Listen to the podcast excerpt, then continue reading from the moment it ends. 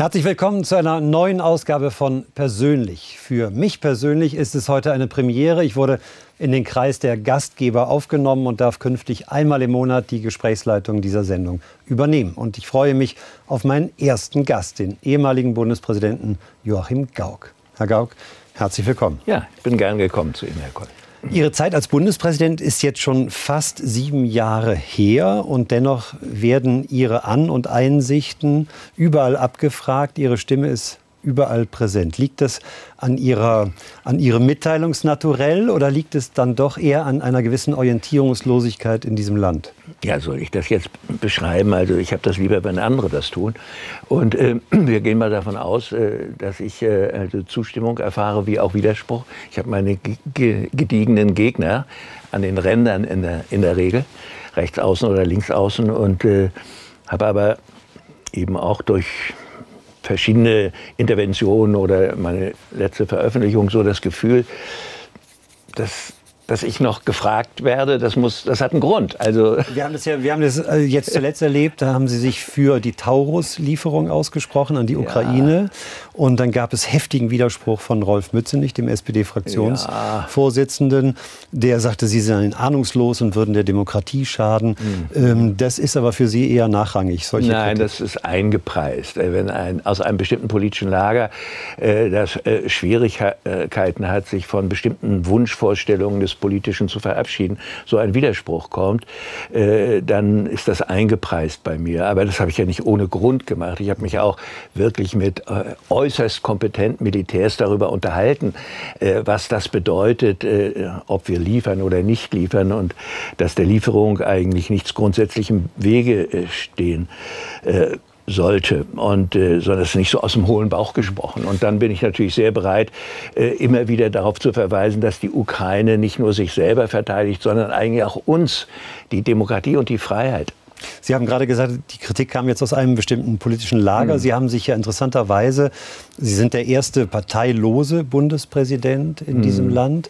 Sie haben sich aber selber als linker, liberaler, konservativer beschrieben. Ja. Wenn ich, darf ich noch eine Frage anschließen? Ja. Wenn bei der vielgelobten Zeitenwende des Kanzlers, ja. da hatte ich den Eindruck, da waren Sie im Grunde jemand, der Ihnen gewählt hat. Sie haben das selber mhm. ja auch als sehr positiv empfunden.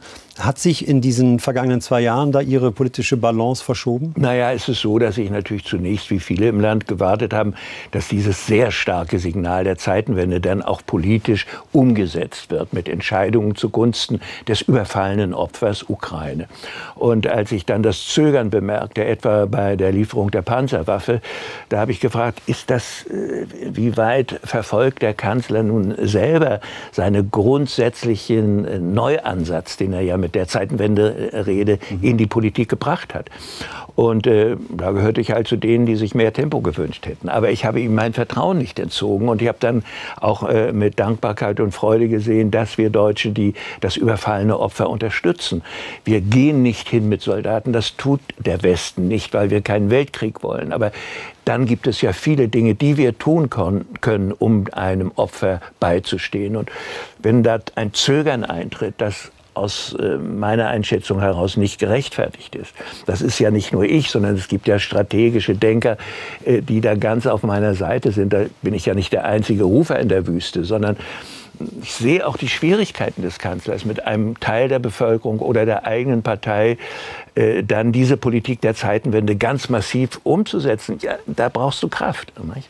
Und äh, deshalb, bin ja realo, es geht, was geht. Aber manchmal habe ich den Eindruck, naja, ein deutlicheres Jetzt doch äh, wäre angezeigt. Mhm. Können Sie denn die Kriegsängste in äh, Teilen der Bevölkerung verstehen? Ja, Ängste muss man ernst nehmen. Ja. Sie, äh, Ängste sind menschlich, nur was oft viele Leute, die in einer Kultur der Angst befangen sind, und Deutschland neigt ein wenig dazu, jedenfalls stärker als unsere Nachbarländer, denen muss man sagen, dass auch die Überwindung von Ängsten menschlich ist. Die Relativierung von Ängsten.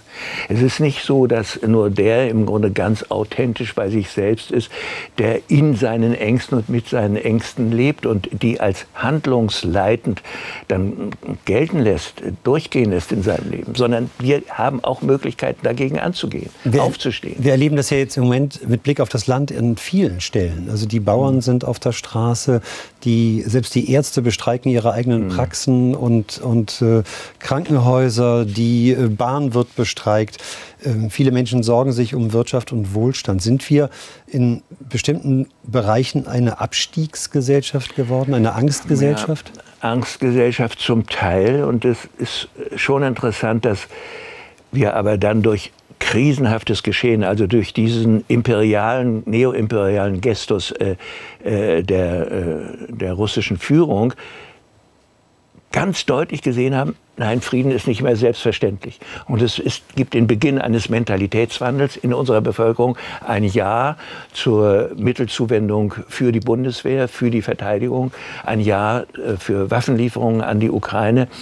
Und das spürt man, es bewegt sich etwas im kollektiven Ich-Bewusstsein des Landes.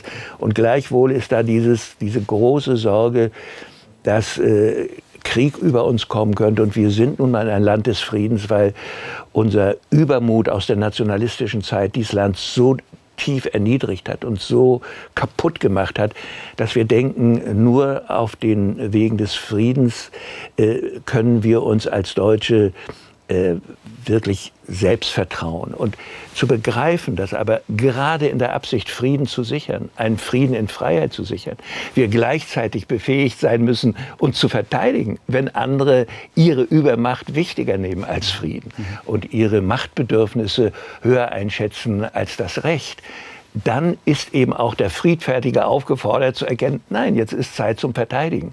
Und da haben wir eigentlich auch Beispiele aus der Vergangenheit. Also auch sozialdemokratische Führungsfiguren wie, äh, wie Helmut Schmidt haben das gewusst in ihrer Zeit. Und selbst Willy Brandt hat niemals äh, geduldet, dass die Bundeswehr geschwächt würde, sondern hat, äh, ist davon ausgegangen, dass wir eine starke Bundeswehr haben, dass wir eine NATO haben, die, die Abschreckungspotenzial bietet. Und auf dieser Grundlage konnte er dann Entspannungspolitik machen.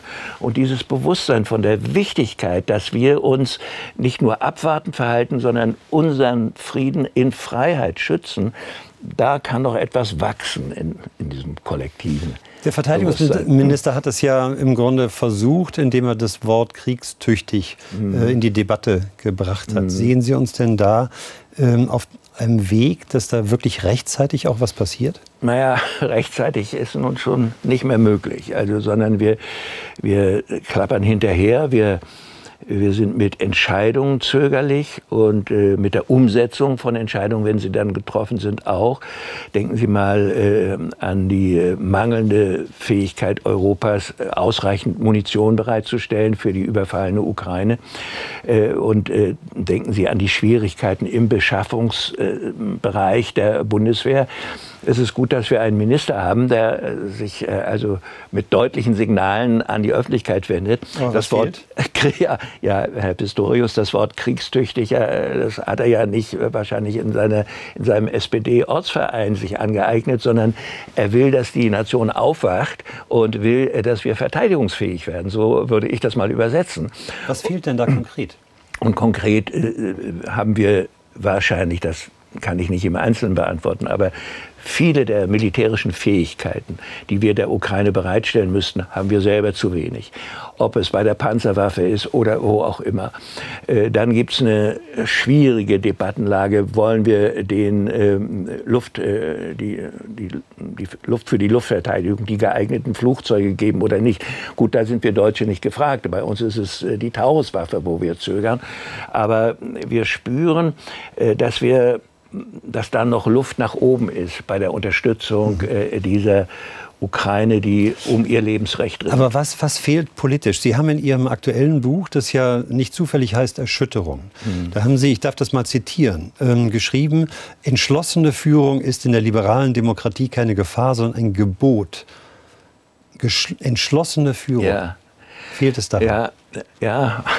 Da kommen wir auch in, in, in, die Gefühlslage vieler Menschen in Europa, nicht nur in Deutschland, äh, die, äh, die sich danach sehnen, stärker geführt zu werden. Das Schlimme ist, dass diese Sehnsucht zum Beispiel dann andockt an reaktionäre oder sogar antidemokratische Modelle. Das werden wir vielleicht später noch besprechen können. Aber im Moment erschien es mir wichtig zu zeigen, Führung im politischen Raum, auch in unserer offenen, liberalen Demokratie, muss erkennbar sein. Äh, sie muss äh, nicht abwarten, wohin gerade die Trends gehen bei den Meinungsumfragen, sondern sie muss äh, äh, einen gewissen Wagemut an den Tag legen. Das darf nicht irgendwie ein Gefühl sein, mir ist alles erlaubt à la Trump, sondern es muss das Gefühl sein, die Verantwortung, die ich übertragen bekommen habe als Regierender, als Regierende, fordert mich heraus, deutlich der Bevölkerung zu sagen, was ist mein Plan und wie will ich ihn umsetzen. Und deshalb habe ich in vielen, vielen Auftritten oder Meinungsäußerungen auch so Wert gelegt darauf, dass wir die Kommunikation verbessern zwischen denen, die uns regieren und denen, die wählen. Sie haben in, in Ihrem Buch ja auch ähm, eine Arbeit zitiert einer australischen Verhaltensökonomin, Frau Stenner, mhm. die sagt, dass bei einem Drittel der Menschen in Europa und mhm. in den USA seien es sogar 40 Prozent, mhm. eine zum Teil genetische autoritäre Disposition mhm. besteht. Quasi als ein dem Menschen innewohnendes Übel. Naja. Und das würde ausgelöst also solange ja. diese Menschen in einer Ordnung leben, mhm. ist es befriedet mhm. und äh, nicht zu erkennen. Ähm, aber in Zeiten von wirtschaftlichem Abstieg oder bei Angst vor Überfremdung, dann führe es zu Intoleranz und Radikalisierung. Mhm. Sind wir nicht an dem Punkt? Ja, alles richtig zitiert, bis auf ein Wort. Diese Prägung ist kein Übel. Sie sagt das ausdrücklich. Das mhm. ist noch kein intrinsisches Übel. Denn ob vererbt oder erworben, ja. so ist es so, dass es im Grunde zunächst wertfrei ist. Mhm. Es gibt Menschen, die äh, die Freiheit weniger lieben als die Sicherheit. Und das ist ein, ein Kernelement dieses Typus von Menschen, zu denen wir zum Teil selber gehören. Und Menschen fürchten sich vor Wandel, wenn er besonders intensiv ist. Mhm. Und wir leben in einer Zeit des sehr intensiven Wandels. Mhm. Und dann kommt das, was Sie eben beschrieben haben, diese Sorge, nicht mehr sich wohlzufühlen dort, wo ich lebe unvertraut zu sein im Vertrauten. Und dann kommt nicht aus der Sehnsucht nach einem Adolf Hitler oder einem Franco oder so, sondern aus dem Bedürfnis, ich möchte im Vertrauten verbleiben, kommt dann so eine Sehnsucht nach einem Politikstil, wo Sameness and Oneness, dass wir möglichst eins mhm. sind und dass Risiken das vermieden werden. Und das kommt dann ins Rutschen und kann dann ins Reaktionäre oder gar Demokratiefeindliche gehen. Wir haben jetzt im jüngsten Politbarometer sehen wir, die AfD steht bei 22 mhm. Prozent landesweit. Ähm, in den drei Bundesländern, in denen in diesem Jahr gewählt wird, ist die AfD jeweils stärkste Kraft. Mit welcher Sorge schauen Sie auf dieses Wahljahr? Na, erstmal ist es nicht nur Sorge, sondern ich äh, habe dazu auch Gefühle. Mhm. Und zwar Gefühle äh, von äh, Unmut und zum Teil Zorn. Und ähm, ich bin aber, weil ich aus solchen Gefühlen auch rauskommen wollte, nochmal intensiv ins Überlegen und auch Studieren gegangen, woher kommt das? Und habe dann ja auch festgestellt, dass wir hier nicht auf einer deutschen Spezialstrecke sind. Also dass wir praktisch ein, wir dachten ja, wir seien ja, anders als ja, Sie auch. Ja, ja, sondern dass wir im Grunde in einem europäischen Trend sind. Und deshalb war mir diese Erkenntnis von den Bedürfnissen eines Teils der Gesellschaft nach Verbleiben im Vertrauten so wichtig. Und deshalb äh, geht es mir darum, die AfD, wie sie sich heute darstellt, wirklich entschieden entschieden zu bekämpfen. Es ist unmöglich, dass irgendeine demokratische Partei mit dieser AfD, wie sie sich darstellt, koaliert. Das geht nicht. Und deshalb brauchen wir eine entschiedene Abgrenzung und einen entschiedenen politischen Kampf mit deren Vorstellungen. Und äh, das ist das eine. Auf der anderen Seite würden wir in diesem Kampf wenig Erfolge haben, wenn wir sie alle insgesamt als Nazis bezeichnen.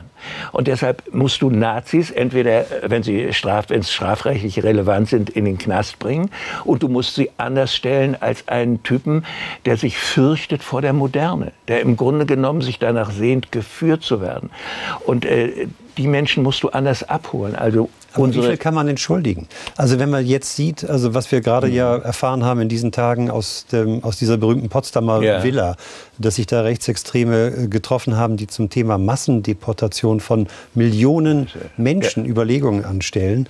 Ähm, dann ist natürlich die Frage, wie viel kann man eigentlich noch entschuldigen ja, bei also da ist mal Schluss. Ja, Schluss mit Verständnis. Mhm. Und das hat auch nichts damit zu tun, dass ich eben erläutere, dass sich diese Wählerschaft zusammensetzt aus unterschiedlichen Milieus. Aber auch die und lesen doch solche. Möchte ich an dieser Stelle sagen, ich bin froh darüber, dass Deutschland sehr deutlich zeigt, das mhm. sind nicht wir. Das sind nicht die Mehrheiten in diesem Land. Und ich äh, will erwarte auch, dass äh, die Menschen in unserem Land in ihren Betrieben, in, äh, in ihren Institutionen, wo sie arbeiten, in den Schulen, zu unseren äh, Landsleuten mit türkischen oder arabischen Namen sagen, lieber Ahmad, liebe Aische, es reicht. Ihr seid unsere Landsleute, ihr habt andere Namen, aber ihr arbeitet zusammen. Ich komme aus einer Klinik, wo ich jetzt meine Reha mache. Da ist der Chef ein Mensch mit türkischem Namen und drei Viertel der Beschäftigten äh, sind nicht hier in Berlin geboren, sondern sind von sonst her zu uns gekommen. Das sind Menschen, die unsere Landsleute sind, die unsere Staatsbürgerschaft haben und das sind unsere Landsleute, denen stehen wir bei. Ja. Und wir sagen auf der anderen Seite, wenn wir gleichwohl im politischen Raum über Begrenzung von Zuwanderung reden, dann wollen wir doch nicht Leute deportieren, die wir brauchen, weil sie zu uns gehören, sondern das sind äh, Maßnahmen, die die Politik treffen muss, um Akzeptanz in der Wahlbevölkerung zu erzeugen. Und darum ist beides möglich. Ein Ja zu unseren Landsleuten, die mit uns zusammenarbeiten und schaffen und den Wohlstand dieses Landes erwirtschaften und gleichzeitig darüber nachzudenken, wie kann man illegale Migration begrenzen oder gar kriminelles Aber Handeln. Der Reflex, die AfD zu verbieten, den hätten Sie weiterhin nicht. Sie schreiben ja in Ihrem in einem früheren hm. Buch über Toleranz, haben Sie gesagt, wir brauchen auch Intoleranz gegenüber Rechtsradikalen. Ja. Aber kein Verbot der AfD. so weit sind wir nicht. Also wir, es gibt juristische, aber auch politische Gründe, äh, die uns sehr vorsichtig sein lassen sollen. Also meine Antipathie gegenüber diesen Leuten ist groß genug. Also da könnte ich mich freuen, wenn sie verboten werden. Aber gleichzeitig habe ich einen politischen Kopf und der fragt, was soll das? Also unsere Demokratie, auch diese offene liberale Demokratie, ist nicht so schwach, dass wir keine anderen Mittel mehr hätten als äh, das des Verbotes, sondern wir haben genügend Möglichkeiten, die Erfolge, die wir mit unserer Demokratie erlangt haben, vor, vor die Augen der Wählerschaft zu stellen. Und vor allen Dingen sie zu fragen, was habt ihr denn für Zukunftsangebote, liebe Leute von der mhm. AfD?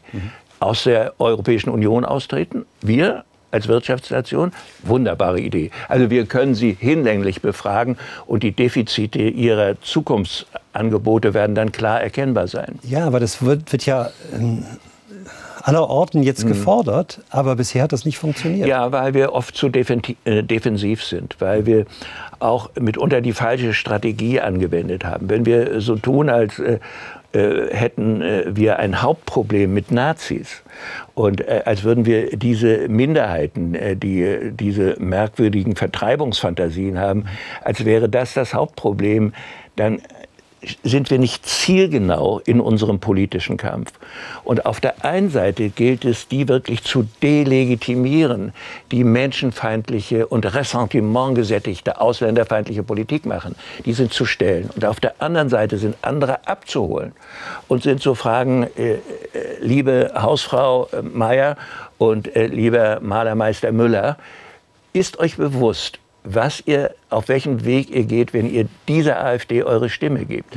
Und gleichzeitig müssen wir unsere Union und muss Europa, muss in Europa die konservativen Parteien sich aufmachen und wertkonservative Profile erkennbar machen.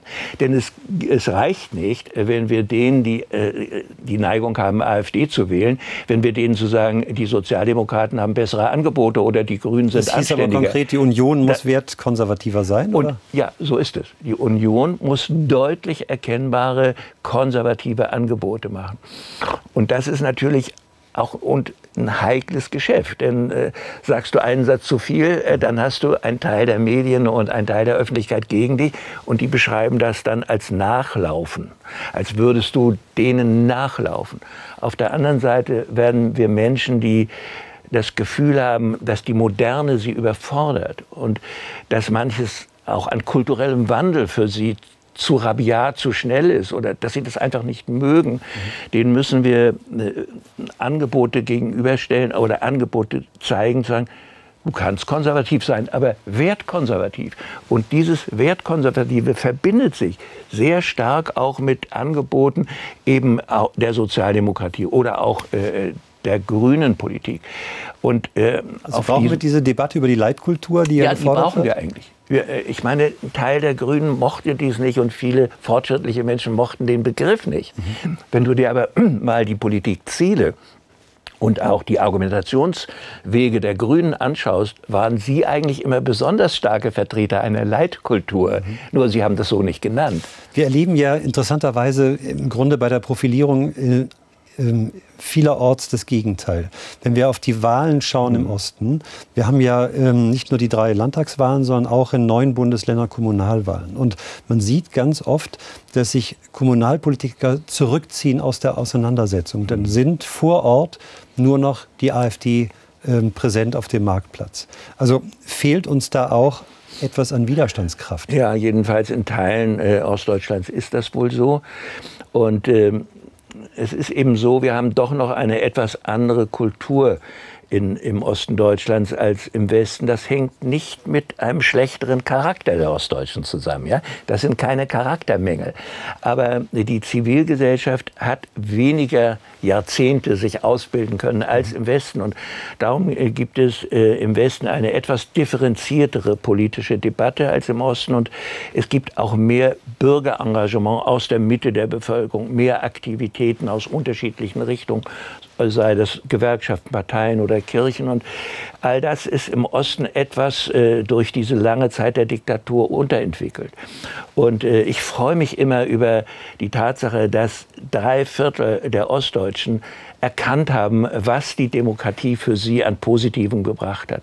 Aber ist es ein Viertel bis ein Drittel, die, die äh, doch stärker noch fremdeln, auch mit diesen Herausforderungen auch der politischen Moderne und die dann äh, sich verbinden mit diesem Grundgefühl, über das wir vorhin gesprochen haben. Es ist alles zu viel an Wandel und das, das soll so bleiben, wie es früher war. Und dann fragen sie sich nicht mehr, wie soll denn der Wohlstand dieses Landes gewahrt bleiben, wenn wir das äh, äh umsetzen würden, was in diesen Träumen dieser dieser Irren da aus, der, aus dieser Versammlung da, wenn das Politik würde. Wenn wir noch mal eine Sekunde bleiben bei den Wahlen jetzt dieses Jahres. Also bei den drei Landtagswahlen könnte es ja sein, dass nur eine Allparteien-Koalition die AfD in der Regierung verhindert.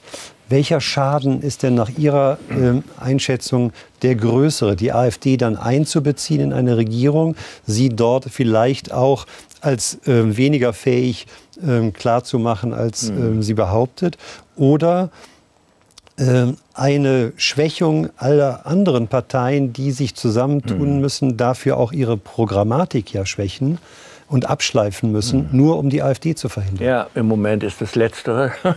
es, ist, äh, es gibt eben Situationen im politischen Raum, da gibt es keine wirklich gute Lösung, sondern nur eine weniger schlechte.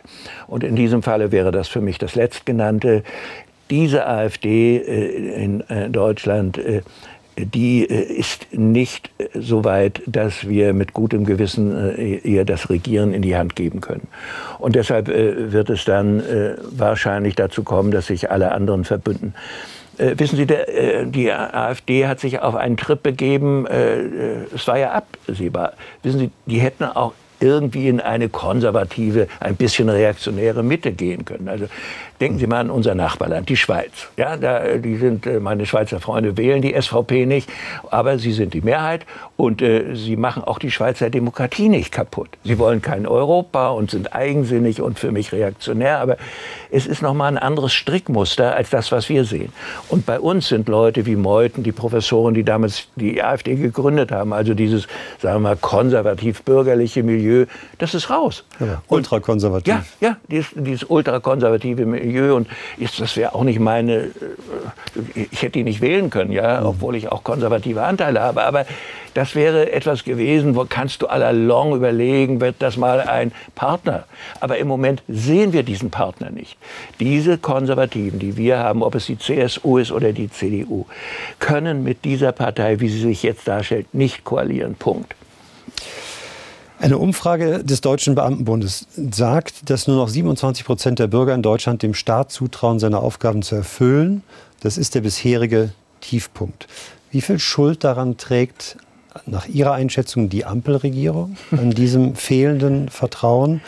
Oder sind es einfach auch die Zeitläufte? Sie haben ja den Blick nach Europa geweitet.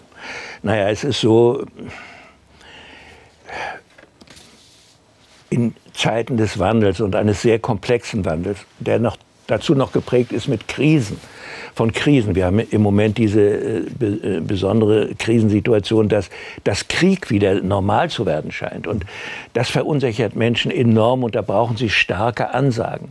Sie brauchen erkennbare Führung und äh, insofern ist die Ampel mit ihrer Kommunikationsstrategie ein Teil des Problems. Sie, sie sind oftmals auf verschiedenen Politikfeldern nicht klar genug in der Darstellung dessen, was sie wollen. Und auch das, was sie wollen, ist natürlich nicht immer gleich mehrheitsfähig. Und ja. ist, das auch, ist das auch der Situation angemessen? Also Nein, bräuchten wir im Grunde eine Agenda 2030 oder etwas Ähnliches? Ja, es ist, es ist so, dass wir jedenfalls stärker Orientierung erwarten. Das ist ganz deutlich zu sehen. Und äh, wissen Sie, diese Politiker, die uns jetzt regieren, haben wir gewählt. Das ist nicht, wie die Populisten behaupten, irgendeine Elite, die sich da irgendwie nach oben geputscht hat. Das sind unsere Leute. Wir haben sie gewählt. Und gleichwohl wünschten wir ihnen ein Selbstvertrauen und auch eine Entschlossenheit, äh, mit der Wahlbevölkerung umzugehen wie mit erwachsenen Leuten, dass sie eben äh, die Dilemmata auch benennen, wenn sie schon eine Lösung nicht haben können. Dann aber zu sagen, aus diesem und jenem Grunde ist uns die Möglichkeit nicht gelungen. Und schon fängt, fangen wir an zu verstehen und nicht nur äh, die gehen nicht nur die Schotten runter. Und natürlich wäre es gut, wenn wir in der Koalition solche Absprachen hätten, äh, wo einleuchtend ist, was zu tun ist. Und wenn wir äh, dieses Gesetz mit den Heizungen sehen oder diese schnelle Entscheidung äh, zu Ungunsten der Bauernschaft, mhm. dann spüren wir, da ist etwas nicht zu Ende äh, debattiert worden. Mhm. Und jetzt wird aber gleichwohl, müssen wir ja Politik machen, aber wenn es nicht bis zu Ende ausdiskutiert wird, können wir es auch nicht mit klaren Worten vertreten. Und dann fehlt wieder diese Klarheit, die Vertrauen schafft. Und ohne Klarheit und Offenheit ist eben diese Vertrauensbasis auf Dauer gefährdet. Und deshalb rede ich seit Jahr und Tag davon, dass Kommunikation nicht irgendeine Zutat ist beim Geschäft des Politischen, sondern eine essential, gelingende Kommunikation äh, ist so wichtig, dass wir nicht so tun können, als würden wir nebenbei noch mal die Strategie äh, uns aneignen von irgendwelchen Beratern. Wie verklickere ich es nun meine Wahlbevölkerung? Jemand, der offensichtlich ja perfekt für seine Klientel kommuniziert, ist Donald Trump. Wir haben jetzt äh, in dieser Woche erlebt, dass er die äh, Vorwahlen in Iowa mit Riesenabstand gewonnen hat. Ähm, und es ist ja nicht ausgeschlossen, dass er der nächste US-Präsident ist. Um nochmal zurückzukommen auf die ähm, Bedürfnisse, mhm. die wir haben, auch im Verteidigungsbereich und im Erwachsenen, Erwachsenwerden, müssten wir uns nicht längst äh, darauf vorbereiten? Ja, das müssen wir. Und das ist auch von den Köpfen, die strategisch denken, in die Öffentlichkeit getragen worden. Äh, denken Sie daran, wie ein ehemaliger Außenminister darüber nachdenkt, wie wir uns atomar ertüchtigen müssen, ja, Joschka Fischer, mhm. ja, mhm. oder äh, wie, ein, äh, ja, wie ein führender Intellektueller wie Herfried Münkler öffentlich darüber spricht, dass Europa hier einen Nachrüstungsbedarf hat, was, äh, was auch ähm, die atomaren Fähigkeiten betrifft. Und wir machen das nicht aus Übermut, um das wieder zu sagen. Und ich finde es deshalb wichtig, weil wir erkennen müssen, dass Putin versucht auszutesten, wie weit kann er uns schrecken mit seinen risikobehafteten Vorhaben und Taten. Und wenn wir, wenn er erkennt, dass wir uns schrecken lassen, nur durch Drohung, dann geht er wieder einen Schritt weiter. Und darum brauchen wir erstmal eine Ertüchtigung unserer Haltungen, der Haltungen der Europäer, zu verteidigen, was uns ans Herz gewachsen ist. Die 100 Milliarden und Sondervermögen dann, sind auch nicht ausreichend. Ja, und dann werden wir das feststellen, dass wir darüber hinaus uns ertüchtigen müssen. Und wir müssen uns einmal vorstellen, dass äh, Putin äh, sechs bis acht Prozent mindestens des Bruttoinlandsproduktes aufwendet für die Verteidigung. Da, bei ihm ist es nicht Verteidigung, sondern er schafft dabei ein Aggressionspotenzial. Es ist eine neoimperiale Denke, die ihm einflüstert, wir müssen nicht die das Recht irgendwie schützen und stützen, sondern wir sind die, die können, was wir wollen. Und äh, was uns zusteht, beschreiben wir selber, auch zu Lasten anderer.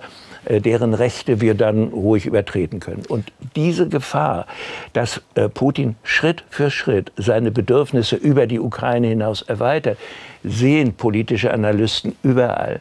Und jetzt brauchen wir Menschen, die bereit sind, diese Haltung, wie wir sie entwickelt haben, als es damals den Kalten Krieg gab. Äh, wir brauchen nicht eine zweite Auflage, aber wir brauchen eine zweite Auflage von Entschlossenheit. Und wir brauchen dieses von innen kommende Bewusstsein, das, was wir uns an Demokratie, an freiheitlicher und offener Gesellschaft, an Herrschaft des Rechtes geschaffen haben, das müssen wir unbedingt verteidigen. Und insofern äh, wird da noch etwas wachsen müssen an Entschlossenheit. Und das nehmen wir als Schlusswort. Ich danke Ihnen sehr für dieses Gespräch, Joachim Gauck bei Persönlich.